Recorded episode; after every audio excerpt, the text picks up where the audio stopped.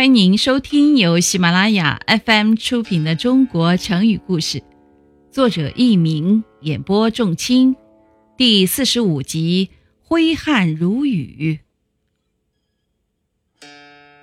春秋时期，齐国的相国晏子能言善辩，非常机智。有一次，齐王派晏子出使楚国，因为他身材矮小。所以，楚国的门卫想戏弄他，就在大门旁边开了一个小门，让燕子从小门进去。燕子看到这种情况，偏偏不进去。他说：“我听说人有人门，狗有狗洞，出使狗国的人才从狗洞进去。今天我是到你们楚国来的，请问楚国是狗国吗？”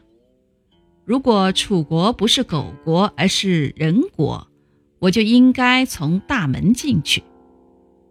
楚国的门卫无话可说，只好让他从大门进去。听众朋友们，您正在收听的是由喜马拉雅 FM 出品的《中国成语故事》。燕子见到楚王，楚王想戏弄他，就问：“难道齐国没有人了吗？”燕子回答说：“齐之临淄三百驴，张袂成鹰，挥汗如雨，比肩计种而在，何为无人呢？”意思是说，齐国的临淄有三百多条街道，人多得张开衣袖就会使大地变成一片凉荫，挥一下额头上的汗水，就像天上下大雨一样。一到街上，就肩靠着肩。脚跟着脚，怎么能说没有人呢？